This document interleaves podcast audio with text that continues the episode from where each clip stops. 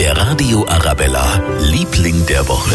Diese Woche, da haben wir gleich mehrere Lieblinge und das sind die Ersthelfer, die nicht weggeschaut haben, als eine Frau in Not gewesen ist. Die Frau von unserem Arabella-Hörer Günther aus Dachau. Die ist am Dienstag mit der S-Bahn in Richtung München gefahren, ja, und auf Höhe der Hackerbrücke ist sie dann plötzlich bewusstlos zusammengebrochen. Sie wachte wohl auf nach fünf, sechs Minuten.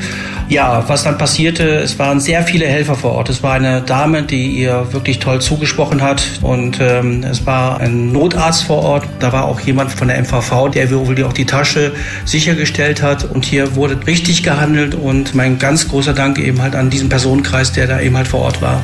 Da möchten wir uns direkt anschließen. Herzlichen Dank an alle, die Zivilcourage gezeigt haben und geholfen haben. Der Radio Arabella, Liebling der Woche.